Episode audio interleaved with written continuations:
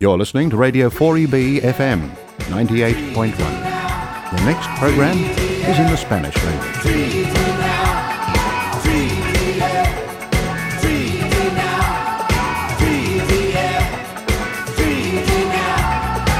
Reconocemos a los guardianes tradicionales de la tierra en la que vivimos y trabajamos y de las muchas naciones diferentes en toda la región de Brisbane. Presentamos nuestros respetos a los ancianos, pasados, presentes y emergentes, como poseedores de los recuerdos, las tradiciones, la cultura y el bienestar espiritual de los pueblos aborígenes e isleños del estrecho de Torres en todo el país. Reconocemos y aceptamos las ceremonias de duelo que puedan estar afectando a las diferentes comunidades.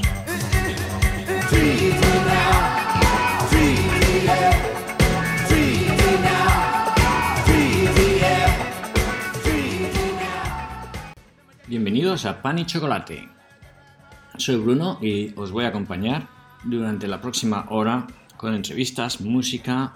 Hoy 7 de febrero es mi último programa como locutor en 4EB. Sí, me despido de la familia de la radio, pero aprovecho la ocasión para animaros a todos eh, a unirse a la familia de la radio. Es una radio para la gente de España o la gente que habla en español y aunque somos todos voluntarios, la radio nos ofrece muchas oportunidades. Para empezar, podéis hacer un curso completamente gratuito de locutor y os lo aconsejo a todos. Es una experiencia maravillosa. Si queréis poneros en contacto con nosotros, ya sabéis, por la página web de la radio, 4EB barra Spanish, o por la página web de Tasca, Tasca con dos S, o por Facebook, o por email en spanish arroba 4eb.org.au. Bien, como decía, en este mi último programa tenemos una agenda muy apretada. Tenemos como invitados a varios médicos de nuestra comunidad y, o a profesionales dedicados al mundo de la medicina. Tendremos la oportunidad de hablar con la doctora Cristina Huelva, que es doctora de cuidados intensivos. Después de esta entrevista hablaremos con Carlos Sánchez Caballo, que es médico de familia en la zona interior de Nusa. Y finalizaremos nuestras entrevistas con David Alonso Cainero, ingeniero que trabaja en la Escuela de Optometría del QUT, Queensland University of Technology. Antes haremos una breve entrevista con Walter Mellado, director de campaña de la Asociación de Apoyo a Julian Assange, a la liberación de Julian Assange.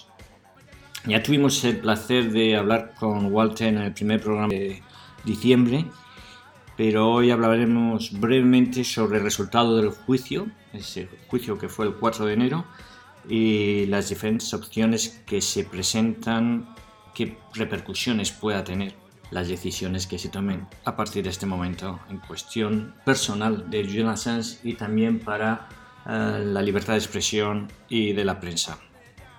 Pero antes, un poco de música, como siempre. Como siempre, la música nos acompaña. Lágrimas Negras, Diego El Cigala y Bebo Valdés. Esta fusión de flamenco y de magnífico mmm, bolero cubano. Un tema que me encanta. Bebo Valdés a piano, Diego El Cigala con esa fantástica voz que tiene. Les escuchamos.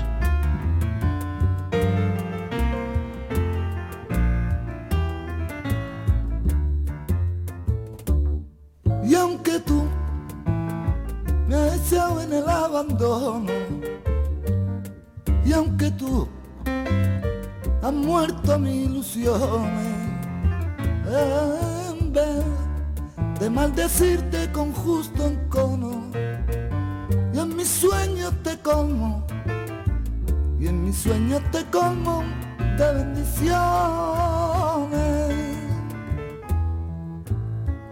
Sufro la inmensa pena de tu extravío. Siento el dolor profundo de tu partida. Y lloro sin que tú sepas que el llanto mío tiene lágrimas negras. Tiene lágrimas negras como mi vida.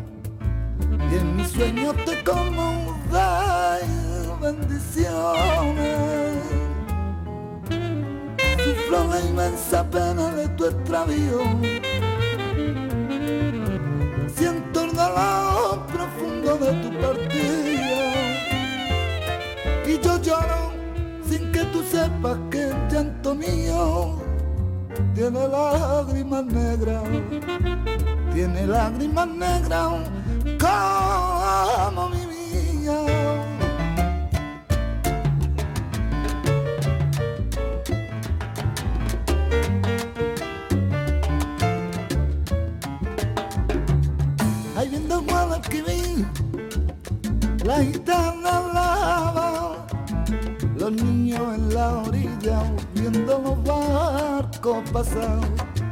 Agua del limonero, agua del limonero, si te acaricio la cara tienes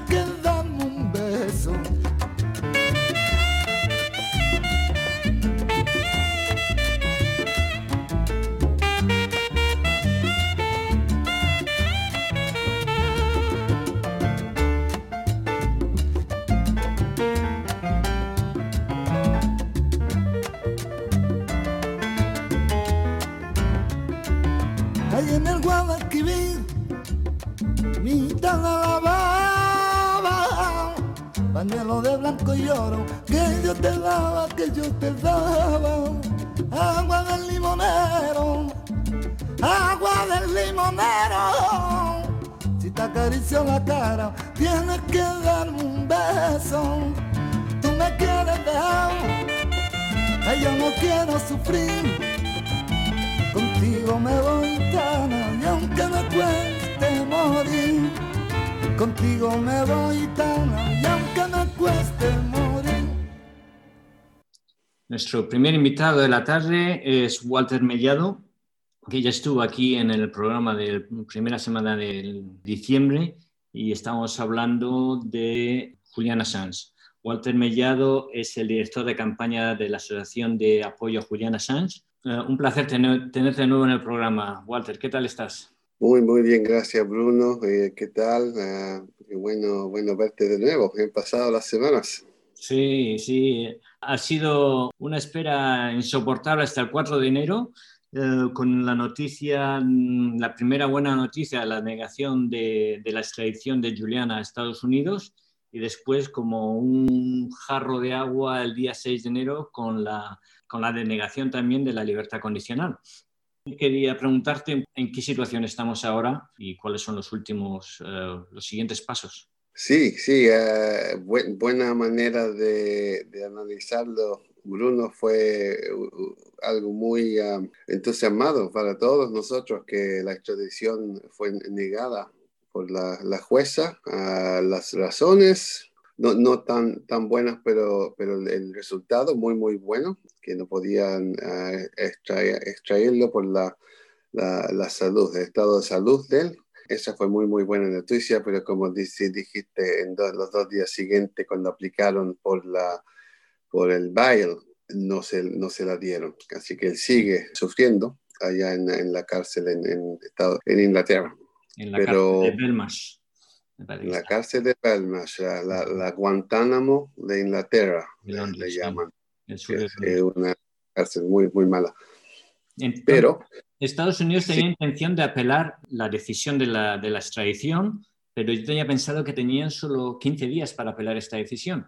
Resulta que ha pasado más de un mes y seguimos en las mismas. No, no, el, el día 15, el último día, como, como, como de burla hacen estas cosas. El, el último día, a la última hora, pusieron su formal application, aplicación uh, para apelar la decisión. Así que eso fue el 15 de enero y ahí tenían dos semanas para, para dar las razones que van a alegar en la apelación. Y, y de nuevo, recién uh, la semana pasada, última hora, Lodge pues pusieron su, su dieron sus razones a la corte, las razones que van a usar ellos para apelar. Así que sigue este caso. Ahora defensa tiene 10 días para dar una aplicación ellos en contra ah, de las razones de, la, de apelar, la posibilidad de apelar. Y esto, esto ahora eh, se movió a otro nivel eh, en la High Court, la, Corte Alta de, de, Londres, de Inglaterra. Y esa corte es, en vez de tener una juez, ahora van a haber dos jueces. Y ellos van a decidir si, con la información que han entregado los dos lados, si se, se, sigue la apelación o no.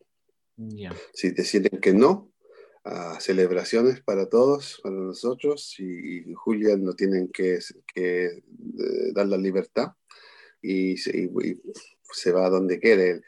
Pero pensamos cómo van las cosas, que, que posiblemente va a seguir la, la apelación y, van a pasar meses, meses al menos de que adopten una decisión, porque tienen que, tienen que pasar este proceso, tienen que ahí, apuntar una fecha que, le, que les convenga a todos. Y, ahí el caso que se va a durar unas tres, cuatro semanas más en, en, dar la decisión, otras semanas más. Así que va a estar uh, en esta situación por un tiempo más. Mm. Um, depende de lo que pase, la decisión, uh, con suerte es uh, una decisión positiva para Julian. si no y ahí termina el caso, si, si, si fuera uh, positiva. Pero si, si no es, puede seguir esto a la Supreme Court uh, de Inglaterra y, y, después si, puede hasta seguir hasta la, la, la Corte de, de, Europa, European Human Rights. Así que puede seguir por, por, más largo tiempo, pero, pero con suerte va a terminar ahora después de esta apelación, si sigue. Muy bien. ¿Qué tal está Julián? ¿Está dando eh, noticias? Sí, sí, hablé con el padre de Julián, el John, hoy. él, él, él, ha estado en Estados Unidos con el hermano de Julián, el, Gabriel. Ah, han estado ah, allá por antes de la de la elección, no, no, no, en diciembre, en diciembre fueron, estaban uh, con, con, varias partes uh, del gobierno del, del Trump uh, que iban camino afuera y lo que querían es una, una, una, perdonada. Y al, lastimada no, no, no, sucedió eso, mucho, mucho pressure vino de, de la gente dentro del gobierno, detrás del gobierno. Así que yo pienso que lo intimidaron y, no dio el perdón porque uh, había mucha opinión que estaba mm. pensando muy duro y, y, que posiblemente iba a dar el perdón, mm. pero no lo dio. Uh, así que siguieron uh, hablando con gente del abogado del Biden, eh, que, que viene entrando, así que han estado bien ocupados. llegaron a Australia hace la semana pasada llegaron y están en cuarentena allá en, en, uh, New South Wales, en ah, Sydney. Pero sí, pero habló él, él habla, habla con Julián de vez cuando puede, habló con Julián hoy y, y dice que, que está, está en, en, en, poco mejor condiciones con la decisión el 4 de enero de no extradition, porque eso los da una ventaja eh, al lado que ya decidieron que no podían uh, extra, extradirlo. Uh, es una, una, cosa positiva, positiva, así que está un poquito mejor que estaba antes. Uh, así que con suerte sigue con el buen ánimo y, y dan, dan un buen resultado en las próximas semanas o meses. Muy bien, Walter. Desgraciadamente no tenemos más tiempo para seguir hablando. Si quieres añadir una cosa rapidísimamente. Gracias por la oportunidad, Bruno. Y lo que le quería decir yo a la gente nomás, que, que este hombre ha sufrido ya mucho, mucho, mucho. Y um, en realidad uh, cualquier delito que, que, se piensa que ha hecho, que en realidad no ha hecho, uh, ya ha pagado muy, muy duro. Y um, lo que le pido a la gente que a tu público que, que, que nos, nos, no ayuden, nos apoyen de alguna manera. Uh, esta decisión va, va a traer uh, consecuencias por muchos años más, depende para cuál lado se va. es muy importante que la gente eh, apoye y, hable sobre esto, la, la injusticia. Eh, cualquier manera de apoyo, de support que nos puedan dar, sería muy agradecida. Usted tiene mi datos, Bruno, si alguien quisiera ayudar de alguna manera, sería, sería muy, muy positivo para la ¿dónde, campaña. ¿Dónde podemos contactarse? Australians for Assange es el, el Facebook, la página que tenemos nosotros. El otro es assangecampaign.org.au, es el website. Eh, mi, teléfono, usted lo tiene, Bruno, si alguien quisiera contactarse por, por teléfono, está muy disponible. Eh, estamos cansados, la, gente que ha estado luchando por este hombre por, por años, ya estamos cansados, así que eh, necesitamos más ayuda pública para que podemos, podemos ganar esta lucha que en realidad es, es, es para todos. Muy bien. Muchas gracias, Walter. Esperemos que todo vaya bien, sobre por, por Julian y sobre todo también por la libertad de prensa, la libertad de expresión, porque este puede ser un momento decisivo para, para, para el mundo entero, vamos. Bueno, hasta pronto, Walter. Muchas gracias, Bruno. Hasta luego. Adiós. Hola, soy Isidro y estás escuchando 4EB en español en el 98.1. Vale. Buenas tardes. Nuestra próxima invitada es la doctora Cristina Huelva. Eh, buenas tardes, doctora. Bienvenida al programa. ¿Qué tal? Hola, buenas tardes. ¿Cómo estás, Bruno?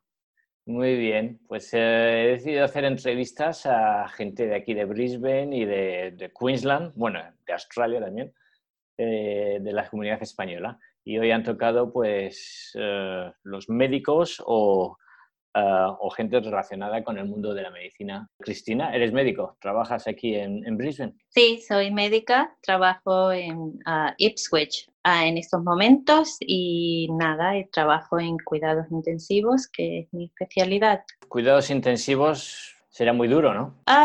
es duro en un cierto sentido, pero por otro lado es una especialidad con muchas satisfacciones y, y me imagino que esa es la parte que me gusta de mi especialidad. Eh, significa que puedes estar a, cualquier hora. ¿Cómo es tu vida? ¿Cómo es tu vida eh, semanal? Mi, mi, vida no tiene ningún tipo de rutina. yo trabajo a turnos y normalmente cuando trabajo, trabajo turnos de 12 horas a 13 horas y, y puede ser de día o de noche, fines de semana, festivos. Mi vida no tiene mucha rutina porque no es tampoco un turno fijo, es un turno que tiene ah, diferentes ah, rotaciones, entonces nunca sé en realidad uh, cómo el turno va a venir, en nada, intento disfrutar mis días libres y los fines de semana no son tales. Ya, no existen, o sea, no hay un, no hay un día fijo de, de, sábado o domingo.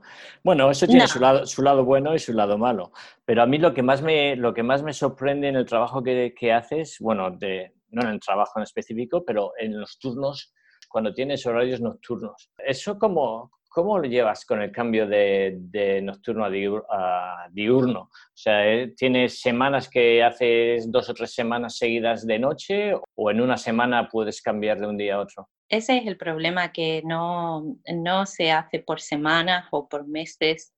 Mm. en la misma semana puedes trabajar varios días y luego varias noches y luego descansas unos cuantos de días y luego vuelves de mañana.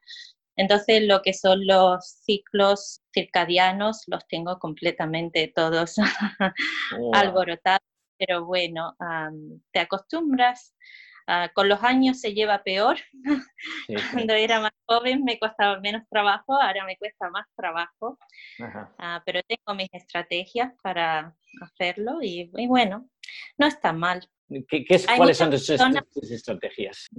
Ah, hay muchas personas que simplemente en sus salientes de noche se quedan despiertos y, y luego pues intentan dormir esa noche para volver al ciclo normal. Ah, lo que yo hago normalmente es acostarme y dormir tres o cuatro horas por la mañana y luego me levanto, me levanto cansada y, hago cosas todo el día. Ah, voy al gimnasio, trabajo en la casa, estudio, ah, intento cansarme y luego por la noche me voy a la cama e intento recuperar ah, mi ciclo. Pero muchas veces simplemente haces vida normal porque la tienes que hacer. El otro día me fui al mercado a comprar mis ah, frutas y verduras después de, trabajar de noche y nada, y eso me despertó completamente. claro. Bueno, qué horror, es, como, un, como un jet lag continuo. Uf, yo, creo que no podría. Debe ser, debe ser lo más duro. Otra cosa que me llama la atención de lo que me estás diciendo es que no hay ninguna otra profesión, o bueno, o no sé si habrá alguna, pero en las que sean horarios de, de 11, 12, 13 horas. Y esto es muy normal en los médicos. A mí me, me sorprende mucho que podés tener estos horarios tan largos. Son diferentes turnos, incluso algunas veces en algunos hospitales se trabajan turnos de 24 horas donde estás las 24 horas enteras de guardia. Luego también puedes estar de guardia localizada en casa, donde te llaman y tienes que ir a tal. Pero a mí los turnos de 12 horas, 13 horas, la verdad que se me hacen bastante cortos. Son turnos que normalmente estás ocupado todo el tiempo.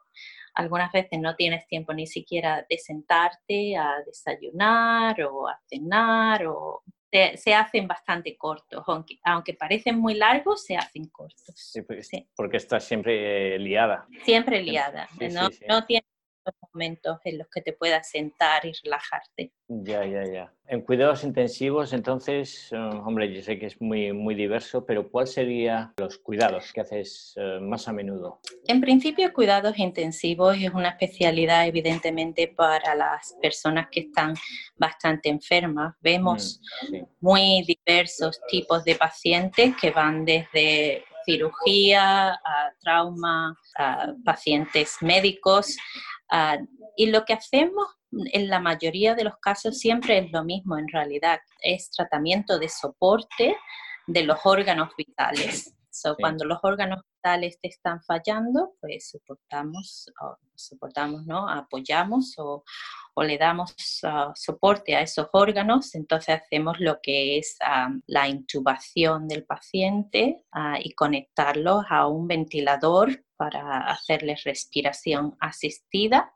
Esa es la mayoría de los casos, la razón por la que los pacientes terminan en cuidados intensivos, porque mm. necesitan estados a, respiración asistida y luego hacemos pues todos los procedimientos alrededor de la respiración asistida, reanimación cardiopulmonar, ah, diálisis, cuando los riñones le fallan a uno, hacemos muchas ah, técnicas avanzadas, hacemos accesos vasculares. Mm. para allá a los órganos vitales ah, damos medicaciones que no se pueden administrar en otros sitios o damos medicaciones que son para ayudar en la presión arterial. esos son los tipos de cosas que hacemos. El paciente crítico. ¿Y todo esto te afecta de alguna manera psicológicamente de estar en este ambiente así un poco extremo continuamente? Ah, sí, me afecta verdaderamente, pero me afecta de una forma positiva. Yo sé que parece una paradoja, pero el hecho de que ah, estés viendo la vida y la muerte cada día tan cercana, porque evidentemente por mi trabajo estos pacientes están muy críticos y algunos pacientes desafortunadamente no sobreviven. Um, y, ver la vida y la muerte tan de cerca cada día en realidad me ayuda. Me ayuda a apreciar la vida, me ayuda a vivir con perspectiva. Ah, y, y luego me siento muy afortunada porque estos pacientes están en el peor momento de su vida y estos pacientes y sus familias realmente me confían todo, me hacen partícipe de su vida, de sus historias y tengo la oportunidad de conocer a mucha gente maravillosa que aunque los conozca en un momento de su vida malo, me, trae muchas satisfacciones hacerlo, al conocerlos y el apoyarlos y el ayudarlos si puedo. Sí, sí. Realmente te quita, te quita toda la tontería y te da la importancia de lo que es el día a día y, que muchas veces pues, nos quejamos y, nos preocupamos por cosas que son realmente superfluas. En fin. Exactamente. Mm. ¿Cuánto tiempo llevas aquí? Llevo aquí 15 años y estudié medicina aquí en, um, Gold Coast. Fui a Griffith University, estudié allí. Era una enfermera en mi vida previa y nada, y, llevo ya pues muchos años. La verdad que lo que es el sistema español me costaría trabajo compararlo con el australiano porque la mayoría de mi vida profesional ah, se ha desarrollado en realidad en, en Australia. Trabajé solo tres años en España como enfermera y luego un par de años en Francia y el resto del tiempo siempre he trabajado en, en Australia. Y nada, y muy contenta. Ya, vaya cambio. O sea que también habla francés.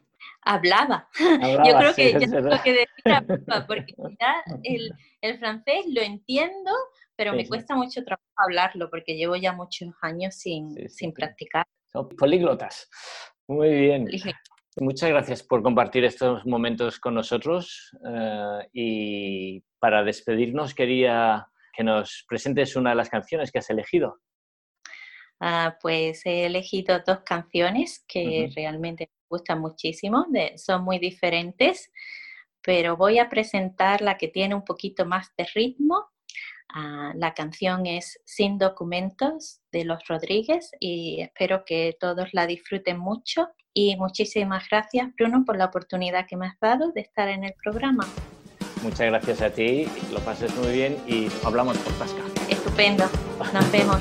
Un abrazo. Adiós a todos. Muchas gracias. Ahí vamos.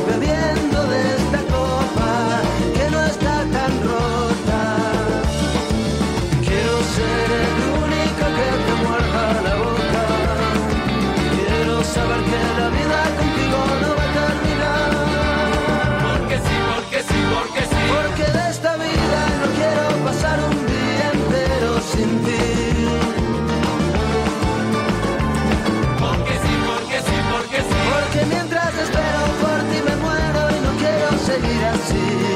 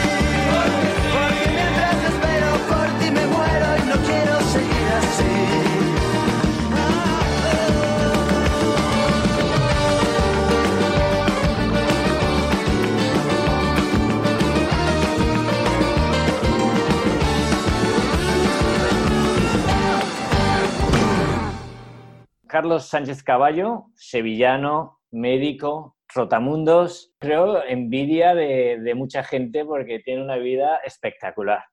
Eh, buenas tardes, Carlos. Cuéntanos, cuéntanos cómo es tu vida. ¿Cómo estás, Bruno? Muy bien, muy bien. Bueno, tengo que decir que Carlos vive en, cerca de Nusa. Eh, sí, eh, pues vivo en, el hinterland de Nusa, en, un sitio que se llama Irwa que está cerca de Yumandi. Ah, y es una propiedad de 50 acres, un campo en el que más que nada es todo, digamos, bosque nativo.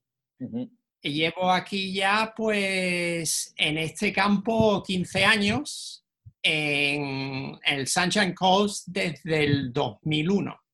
O sea que va a hacer ya, bueno, el año que viene hace 20 años. En Australia desde el 99.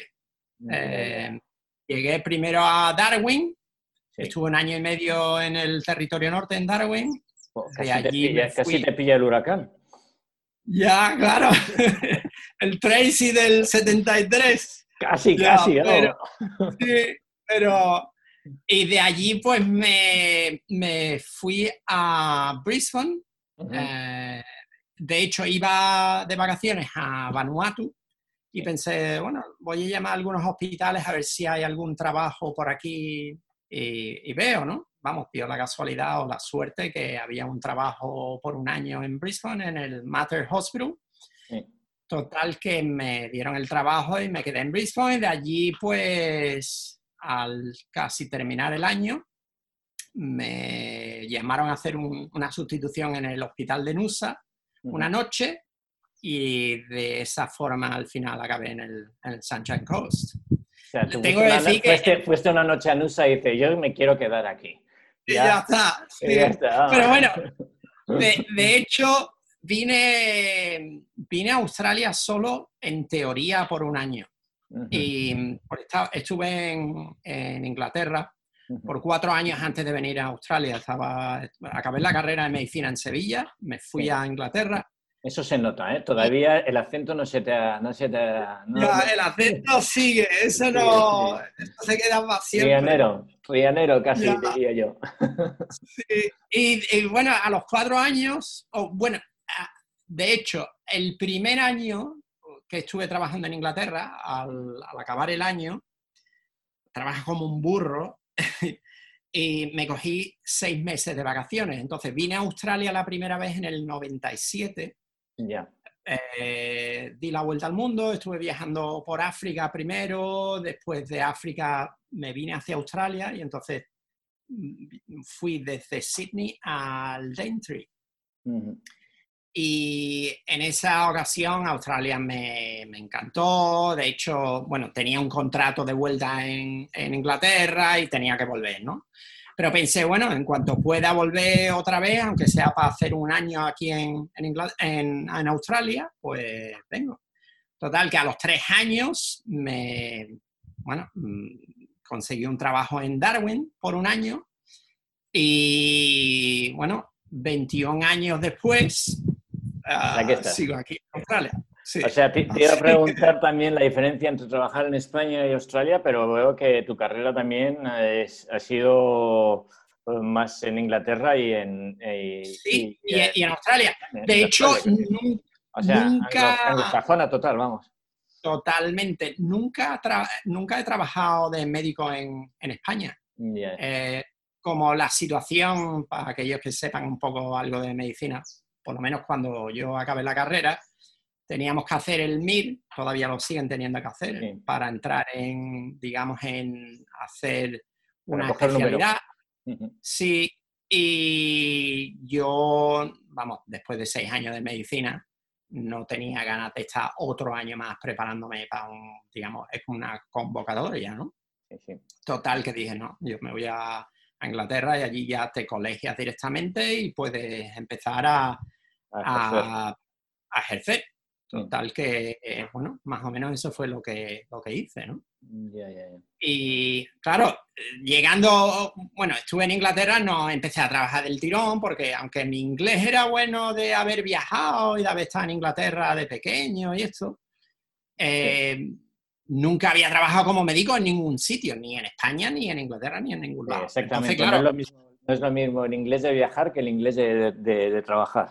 el inglés médico. Entonces hice un, lo que le llaman un clinical attachment de seis, semanas en un hospital mm. en la que yo iba pues persiguiendo, siguiendo a los médicos ingleses, escuchándolos, veía lo que hacían, como mirando, ¿no? Entonces ellos me decían, ah, pues mira, llamo por teléfono al departamento de radiología o, al laboratorio, a ver si puede coger estos resultados. sí. Y, después de seis semanas dio la casualidad que hubo una, una chavala que renunció a su trabajo mm. y todo el mundo me miraba, ah, sí, hombre, coge el trabajo, que tú ya estás bien bueno, después de seis semanas te estás mirando, pues estás un poco acojonado, ¿no? con miedo de decir, no, yo creo que yo no estoy preparado, pero tienes que pegar el, salto. Y, hombre, no me arrepiento.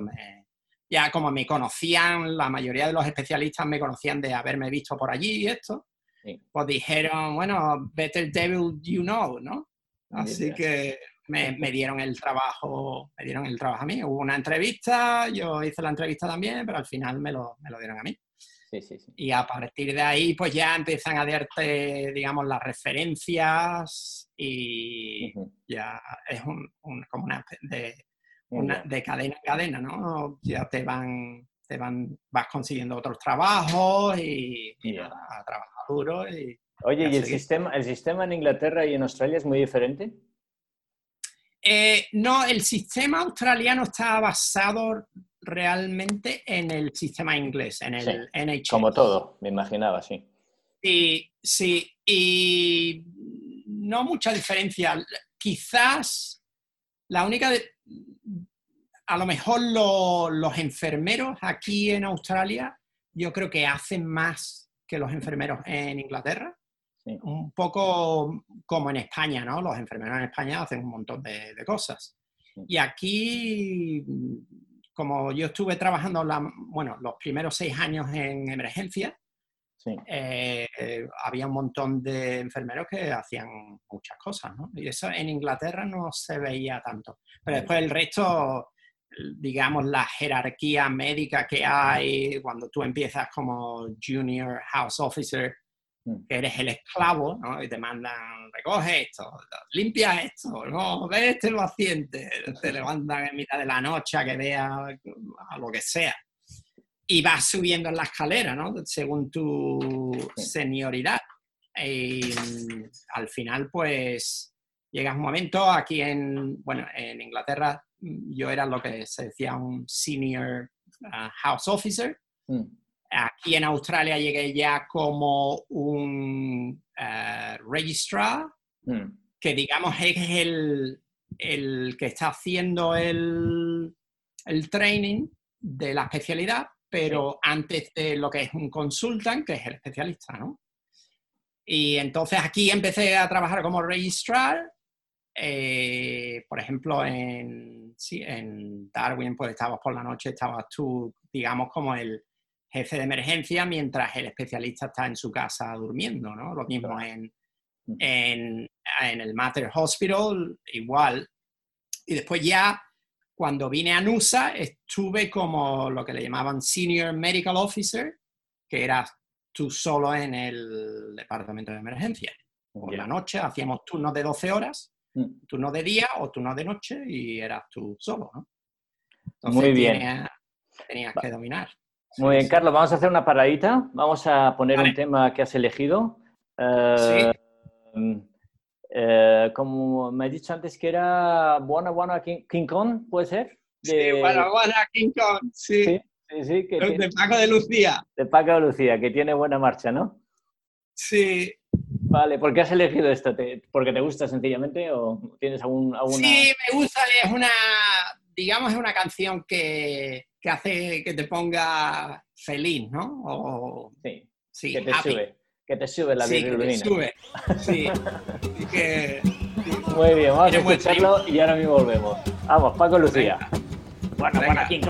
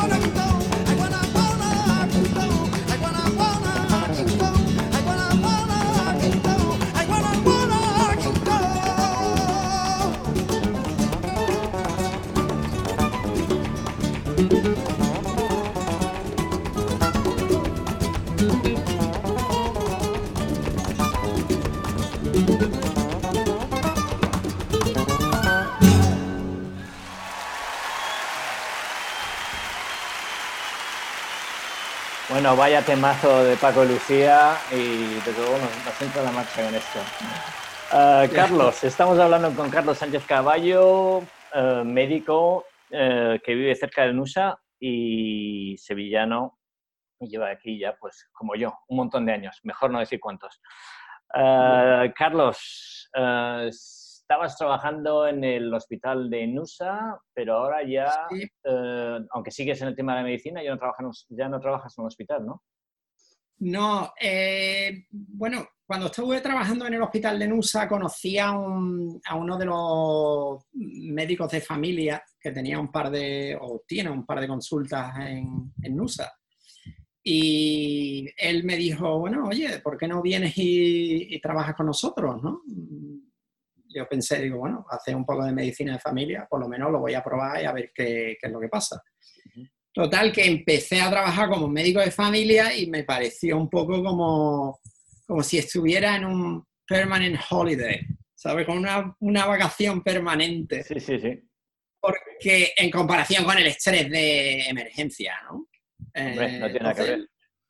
Ya, la verdad que, que, me gustó por eso, ¿no? Porque estaba relajado de 9 a 5, no tienes que hacer guardias por la noche, ¿sabes? Si no sabes algo realmente lo puedes después mirar y vuelves a llamar al paciente a que vuelva. Sí, sí. Y, además, eh, yo creo que también haces una función un poco, muchas veces los médicos de familia es también una función de psicólogo. Que oh, no, no, no. Eso es el bread and butter, como le dicen aquí, ¿no? Ah, también. Sí, sí, totalmente. El pan y la mantequilla. Sí, sí, el pan y la mantequilla es algo que haces todos los días. Haces, eres un counselor a, la vez que eres el médico, ¿no? claro, eso, eso realmente debería estar reconocido como tal. es que hay mucha gente que va al médico, yo creo que porque tiene que ir al, psicólogo más que, más que ir al médico. Y es una pena que, que, que, no esté igual de la, manera, de la misma manera subvencionado que están los... Sí, o reconocido Claro, el gobierno normalmente te dice, no, no, tú puedes, digamos, mandar al paciente a un psicólogo, pero hay veces que, que, bueno, que tú puedes hacer ese trabajo si no tienes mucha prisa. Lo que pasa es que la mayoría de los médicos de familia trabajan con mucho estrés porque tienen que ver muchos pacientes. Sí. Ese no es mi caso. Entonces yo... Claro, tú como ves ahí con los hippies arriba en, en, no, el, no, hombre, no realmente, de hippie no, pero, pero yo, yo solo veo, un, digamos, un número bajo de pacientes al día. Yo no veo más de 12 pacientes en 8 horas. Entonces tengo tiempo con cada paciente. Eh, una vez que tienes tiempo, realmente pues, puedes conocer a esa persona y no solo que digas que tienes un problema físico, sino, digamos, lo que es físico con lo mental, no lo puedes separar. Claro. Es una entidad, ¿no? Mm. Eh, entonces, conoces a la persona mejor y ves realmente qué es lo que ha hecho que, enferme. Entonces, tú puedes, el estrés, el estrés mata, ¿no? El estrés, tú, por estrés te puede salir una úlcera o te puede dar un infarto o, te sale un cáncer o una enfermedad autoinmune. Mm. Eso lo hace el estrés. Entonces, digamos que tú no puedes decir que una persona esté sana físicamente, pero mentalmente tiene problemas. No, porque las dos cosas van unidas, ¿no? Y repercuten una, una a la otra. Entonces, digamos, el tipo de medicina que yo hago es más holístico, eh, en el que tú estás viendo todos los factores por la que esa persona no, se encuentra bien. Y entonces eso empiezas a, atacar cada uno de esos factores y realmente mm, llegas a tener buenos, muy buenos resultados porque cambias la vida de esa persona, transformas a esa persona de como, no solo de una enfermedad, sino de, como persona, ¿no? Psicológicamente también. Mm. Sí, psicológicamente y físicamente. Eh, entonces te... llena, eso, eso te, te, llena porque te satisface, ¿no? Claro, claro. Es un placer ir a trabajar. Sí, sí. Trabajo, sobre, sobre, todo cuando, cuando, cuando antes y después te puedes dar un bañito en la playa. Claro, también, también.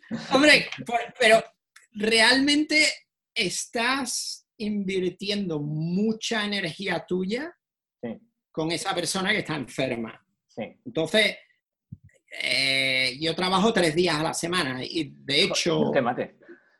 Sí, no te mates, no, yo ya he echado horas, en Inglaterra hacía 110 horas a la semana eh, una vez al mes. Ah, sí, sí. Hace 20 años. las, otras, semanas eran normales, de, normal de... Ah, tú, sí que, tú sí que, tienes el, el, sistema bien planteado.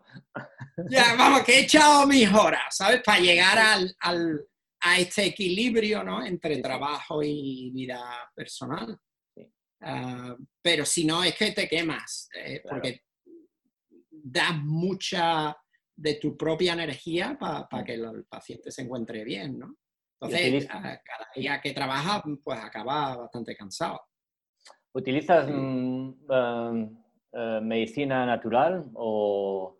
sí, eh, bueno, yo soy, digamos, yo soy muy escéptico, ¿vale? Entonces, eh, yo lo que veo es que si algo funciona, funciona. Si no funciona, no funciona. Hay veces que no podemos explicar por qué algo funciona. Hay muchos medicamentos que dicen, sí, sí, este medicamento funciona, pero no sabemos ni cómo o, qué tipo de acción tiene o por qué hace esa acción. Entonces, yo sigo ese principio. Si algo funciona, aunque no sepa cómo funciona, pero si tiene un efecto, pues lo aplico y lo utilizo. Entonces, yo siempre miro o intento hacer algo muy objetivo, como haces analíticas sanguíneas, eh, hace, pues miras la presión, miras el peso, la estatura, la forma del cuerpo. Eso todo es muy objetivo, ¿no? Después con las analíticas de sangre, pues son números también que son muy objetivos. Entonces, el laboratorio te da unas referencias que están basadas en la, digamos, la población general. Como la población general, dos tercios de la población general, su salud es, digamos, bastante mediocre, pues esos valores de referencia que el laboratorio te da, no, digamos, no son óptimos. Entonces, cuando tú lo miras, eh, esto le pasa a muchos de mis pacientes que van a otros médicos, le dicen, pues no, te hemos hecho las analíticas y está todo bien, pero el paciente se encuentra muy mal. Entonces, tú no puedes mirar solo los números, ¿no? Tú tienes que tener una historia clínica y ver unos signos y unos síntomas mm. que digas, y entonces al final tú haces tu diagnóstico y decides cómo tratar. Entonces, según eso, digamos, tú puedes tener dentro de esos valores de referencia, si estás o en el, digamos, en la parte más alta de ese valor de referencia o la parte más baja, según qué tipo de, analítica sea, pues a lo mejor no, está, no es normal. Te voy a dar un ejemplo. Por ejemplo, hace más como 15 años, digamos, la glucosa en ayunos era el valor máximo era 5.5. Ahora lo han subido a 6, pero lo han subido a 6 porque hay dos tercios de australianos que son prediabéticos o diabéticos. Entonces están normalizando algo que no es normal. ¿Entiendes? Entonces, si tú dices, bueno, yo quiero ver que estoy normal y tu analítica te da, por ejemplo, eh, la, la, glucosa en ayunas de 5.9, tú estás ahí dentro del valor de referencia. ¿Vale? Entonces te dicen, no, no, es normal. Pero, realmente estás alto. Claro, claro. Claro, estás alto porque al final tú ya estás en, digamos, en un valor prediabético. Sí, sí, sí. Entonces, eso no es normal. Pero como hay tanta gente que es prediabética o diabética, pues entonces estamos normalizando. Mal de muchos. Exactamente, exactamente. Pues pues entonces miras así las analíticas y entonces al final tú sabes lo que es óptimo o lo que no es óptimo. Y entonces pues ya ah, decides qué tratamiento vas a hacer. Muy bien. Oye, Carlos, nos quedamos sin tiempo, tenemos que irnos. Ah, vale, vale. ¿Quieres añadir algo antes de que nos vayamos rápidamente? Mm, bueno, pues sí, si hay alguien de habla española que pase por el Sunshine Coast y quiere quedar, para, aunque sea para hablar un poco de castellano y ah, o ir a hacer un poco de sur o explorar un poco por aquí todas las, digamos, las cascadas o riachuelos y selvas que hay, pues estén en contacto. Ah, pues mira, ah, bueno, hay un grupo, ya sabes que hay un grupo español en Tasca, una, una, página ah, web que se llama Tasca, es, eh, es, una asociación de españoles de, de Brisbane y de, bueno, de, de Brisbane, de Queensland, y, y, si te metes en internet lo, lo, puedes ver, incluso tienen en una página, una página, no una página, un WhatsApp y está todo, todo, todos ahí comunicando. Por cierto, que lo he visto esta mañana y había un concierto esta, esta noche o, o no sé, no sé cuándo. Eh, no me he fijado bien, pero vamos, que sí, que, hay, que hay movimiento y, y, bueno, y esto es la cuestión de la radio, de estos grupos, de, de poner toda la comunidad siempre pues, pues en, en contacto y, que nos apoyemos todos y, mantengamos, a veces se nos olvida el castellano, llevamos, sobre todo los que llevamos aquí tanto tiempo. Sí, sí, se, te queda un poco rusty. Sí, sí, sí, oxidado, se oxida, se oxida.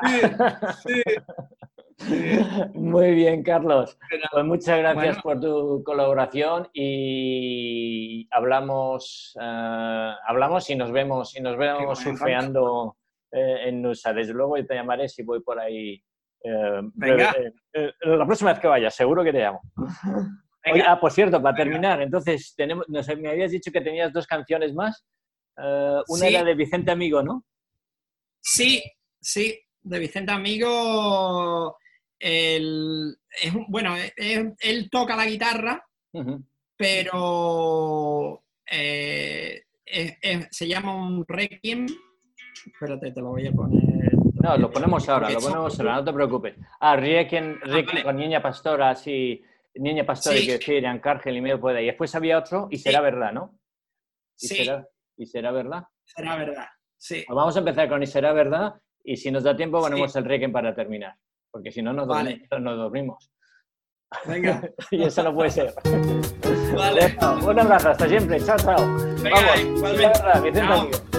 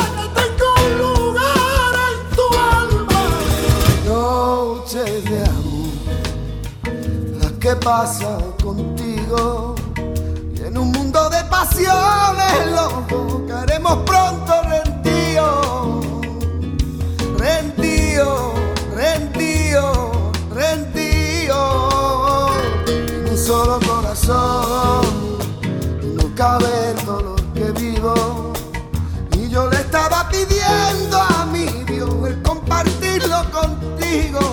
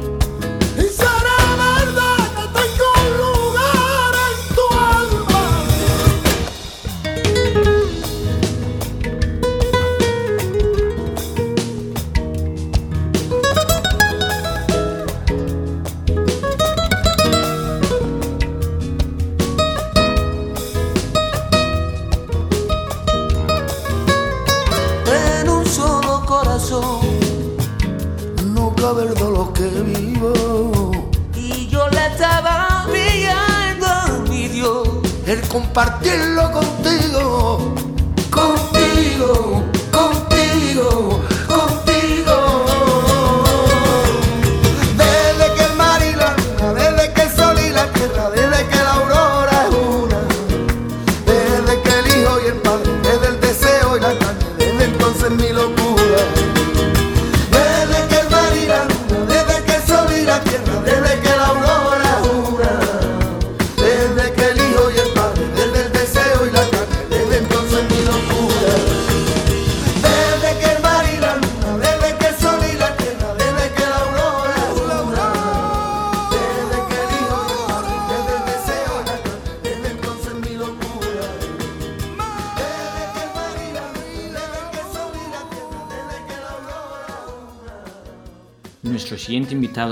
David Alonso, ingeniero, trabaja en la Escuela de Optometría de QUT, Queensland University of Technology. Buenas tardes, David, ¿cómo estás? Hola, Bruno, muy bien. ¿Qué tal? Gracias por acceder a, esta entrevista. ¿Qué tal en Brisbane? Hace mucho tiempo que estás aquí. Bueno, ya llevo 15 años, no sé si es mucho o poco, pero eh, es bastante. Para, para eh, algunos muchísimo, para otros como yo tampoco tanto. Sí, sí, pues vine, vine aquí eso hace unos 15 años para, para hacer mi doctorado, después de vivir dos años en Irlanda. Y me vine con mi pareja, que es, que es polaca.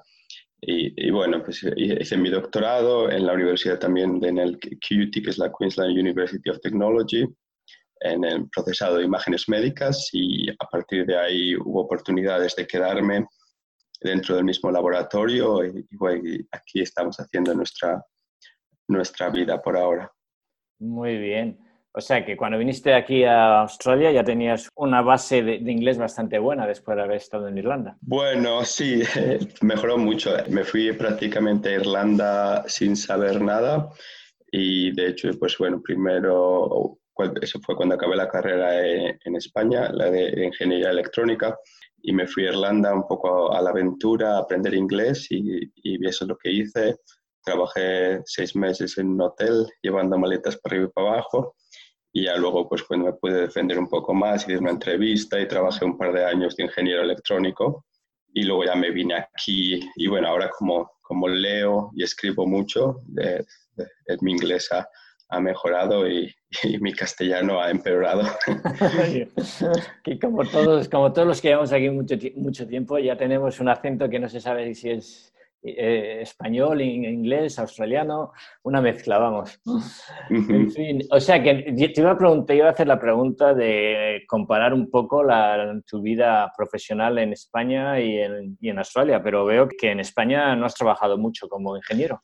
No, la verdad es que, bueno, hice, hice prácticas, eh, eso, los últimos años de la universidad, pero, pero no, no trabajé mucho, o sea que es difícil para mí el, el comparar. Ya, ya, ya. Em, pero lo que siempre me gustó después de acabar la carrera es la investigación, por eso, por eso decidí moverme de, digamos, de industria a volver a la universidad y a continuar estudiando e, e investigando.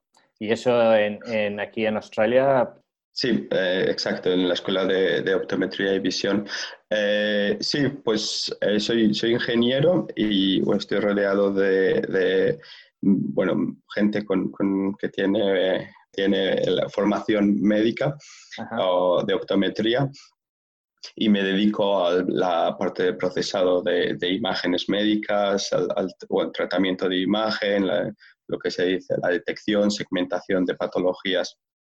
Eh, y la verdad es que sí, me, ha habido siempre muchas oportunidades para, para aprender, para oportunidades de trabajo, o sea que estoy, en ese aspecto estoy muy contento porque fue a acabar mi doctorado y que, que duró tres años y luego directamente hubo oportunidades para lo que se llama una fellowship, de, bueno, para continuar investigando en el misma área.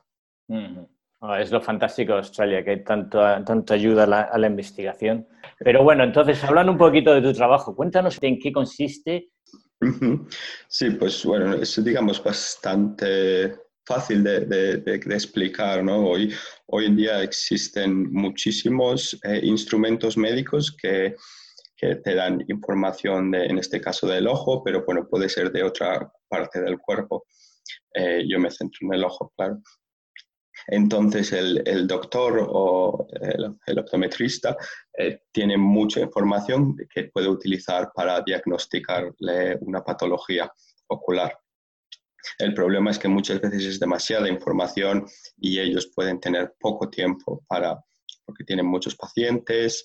Entonces, la idea de mi investigación es el, el proponer métodos de procesado de imagen que sean automáticos. Entonces miran todas esas imágenes y le dan una indicación al, profesional médico de lo que tiene que hacer. Eh, por ejemplo, diría, ten cuidado, en esta imagen eh, se ha detectado una patología o, quizá mirabas al espesor de diferentes capas dentro de la, del ojo y te dice, ah, pues este, este espesor es un poco por debajo de lo que sería considerado normal. Entonces se, trata de eso, procesar todas esas imágenes y darle al profesional médico información para eh, poder obtener un mejor resultado o una mejor diagnosis de la patología. Ya, ya, ya. En estos últimos años, después de, de, tanta afición o de tanta invasión de tabletas y de teléfonos y de, y de pantallas, parece ser que, la visión de los jóvenes y de todos en general eh, está cada vez peor. ¿Es verdad? ¿Qué soluciones propones? Eh, el, dentro bueno, dentro de, mi grupo de investigación sí que hay gente que, mira este tema, al tema de, la miopía y el por qué diferentes personas eh, se vuelven miopes y tienen que llevar gafas. Uno de los factores que se asocian con la miopía es el, es el tiempo que pasamos con diferentes tareas y una de ellas es eh, cuando estamos viendo la visión de cerca, que es, digamos, eh, cuando estamos mirando objetos que están muy cercanos y forzando la vista.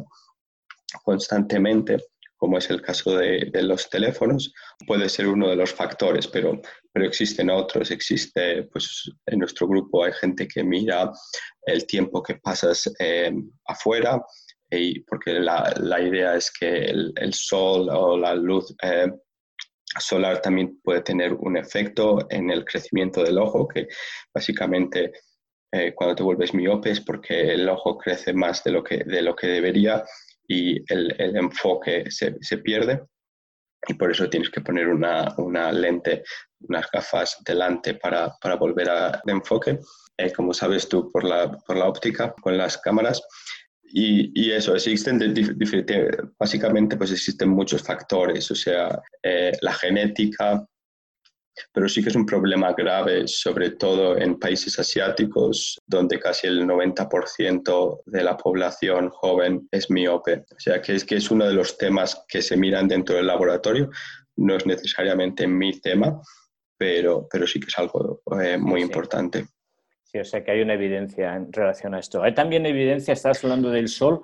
Eh, en Australia el nivel del daño ocular es mayor que en otros países donde no tienen tanto sol, o países nórdicos, o, incluso en la zona de Tasmania, comparado con la zona del norte de Queensland. Eh, pues si te digo la verdad, no, no sabría decirte la recomendación independientemente. O sea, sí que, sí que es importante pasar tiempo fuera, o sea, los, uno de algunos de los estudios que se hacen es con niños y cuánto tiempo pasan fuera jugando y, ver esa asociación entre la luz eh, solar y, la miopía. Pero bueno, siempre dentro de la recomendación, considerando que en Australia el sol es siempre tan dañino, eh, con la recomendación de, llevar gorro, de llevar eh, protección ocular, gafas de sol y demás. Bueno, vamos a hacer una paradita a escuchar un, tema que has elegido, eh, Luz Casal. Buenísima elección, me encanta Luz Casal. Eh, el tema es No me importa nada, es uno de los primeros eh, discos que compraron en, mi casa, o sea que tengo buenos, buenos recuerdos. Para mí, uno de los temas preferidos de Luz Casal es Días Prestados, pero vamos, no me importa nada, desde luego fue uno de los primeros éxitos. Vamos a escucharlo y ahora mismo volvemos yo juego a que te creas que te quiero. Buscando una coartada, me das una pasión que yo no espero.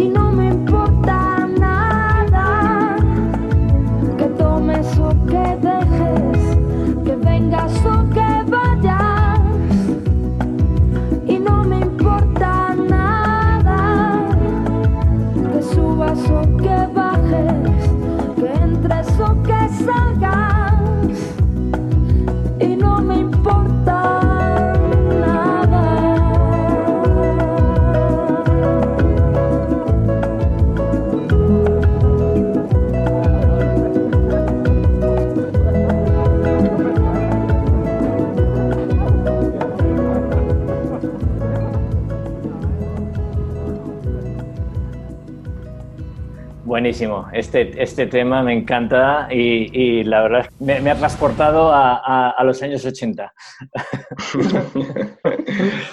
Seguimos hablando con David Alonso Cainero, ingeniero y trabaja en la Escuela de Optometría del Queensland University of Technology. David, estamos hablando de tratamiento de imágenes. ¿Cómo tú haces el procesado de las imágenes? Pues últimamente, en los últimos años, nos centramos en eh, técnicas de, lo que se llama inteligencia artificial, que es un poco diferente al, digamos, a lo inicial que, hice durante mi doctorado, que es, digamos, más tradicional de procesado de imagen. Eh, y estas técnicas de eh, inteligencia artificial y deep learning, que se, supongo que se traduce como conocimiento profundo, eh, básicamente el método, el algoritmo, le das datos que ya tienes, digamos, respuestas y aprende de esos datos. Entonces, quizá yo, digamos, tengo cientos de imágenes que ya sé si son, digamos, normales o tienen una patología y se las paso al, método durante una fase de, entrenamiento. entonces paso todas estas imágenes y, y, se pasan muchas, digamos, horas entrenando y mirando qué, patrones en esas imágenes son importantes para la clasificación. Y como tiene la respuesta, puede mirar al final qué tal va, qué tal va computando los datos y ajustar los parámetros. O sea que básicamente el método aprende por sí mismo cómo hacer la tarea. Y luego una vez que ya lo tenemos entrenado, podemos coger nuevas imágenes que el método nunca ha visto durante la fase de entrenamiento y pasárselas y ver qué tal se comporta. Y si, si, todo ha ido bien, eh, pues cuando les pases esas nuevas imágenes de, para evaluar qué tal, eh, te, debería dar una, eh, la performance, una accuracy bastante alta.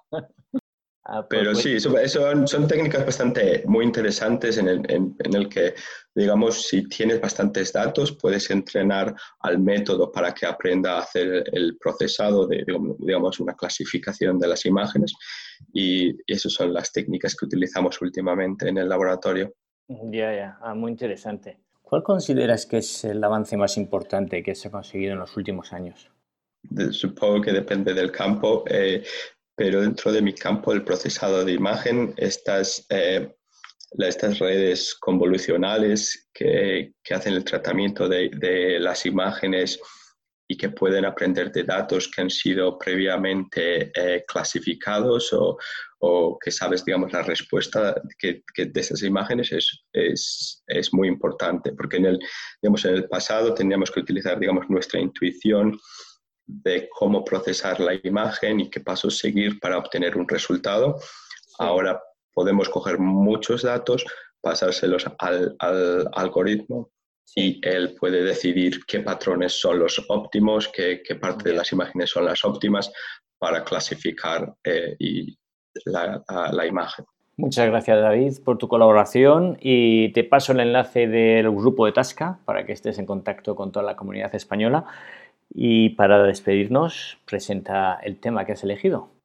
Eh, sí, la segunda que he escogido, vamos de No me importa nada a, a Estopa, ya, ya no me acuerdo. Ah, ya no. Oye, tenemos la misma afición musical también. ¿eh? me encanta, me encanta tu elección. Me gustan todas. Muy bien, fantástico. Bueno, vamos a escucharlo. Gracias, David. Un abrazo. Vale, gracias a vosotros. Un abrazo esa guitarra que era para mí tu cuerpo. Ya no me acordaba lo que sentía cuando acariciaba tu pelo. Ya no me acuerdo si tus ojos eran marrones o negros, como la noche o como el día que dejamos de vernos. Solo recuerdo que llovía y que quedamos en la parada del metro. Bueno, queridos amigos, como diría nuestro amigo Félix la Fuente, hemos llegado al final de nuestro programa. Ahora fuera de bromas, sí, es el final y me quiero despedir agradeciendo a nuestros invitados, Walter Mellado por una vida dedicada a la lucha por la libertad, que conoció desde niño cuando escapó de la dictadura de Pinochet y sigue luchando por la libertad de Juliana Sánchez la libertad universal, la libre expresión. A, Cristina Huelva por su convivencia diaria con la muerte, nos ha enseñado lo importante que es apreciar la vida cotidiana, la vida día a día. A Carlos Sánchez Caballo por su perfecto equilibrio de sus dos pasiones, la medicina y la naturaleza, y su visión de la vida, a David Alonso y su apasionante mundo de la investigación y el procesado de imágenes populares. Y seguimos con la música y yo me despido de la radio para siempre. Muchas gracias, os espero oíros a vosotros, oyentes, siendo partícipes de la radio eh, os animo a que lo hagáis, es muy beneficioso y un camino apasionante y desde luego lo recomiendo a todos. Hasta siempre. Chao, chao.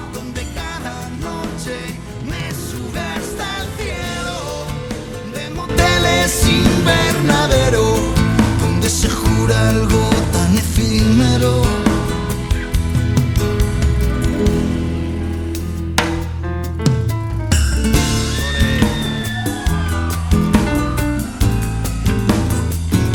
y sobre todo un agradecimiento muy especial a todos los compañeros y los técnicos de 4EB y un abrazo muy especial a todos los compañeros de 4B Spanish, aunque no está ahí, os escucho. Ánimo chicos, siempre.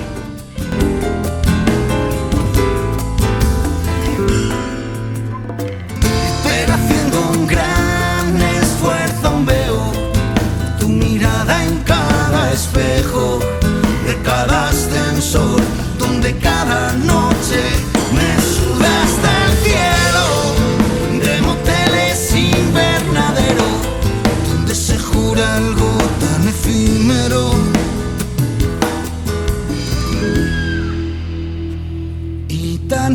eterno.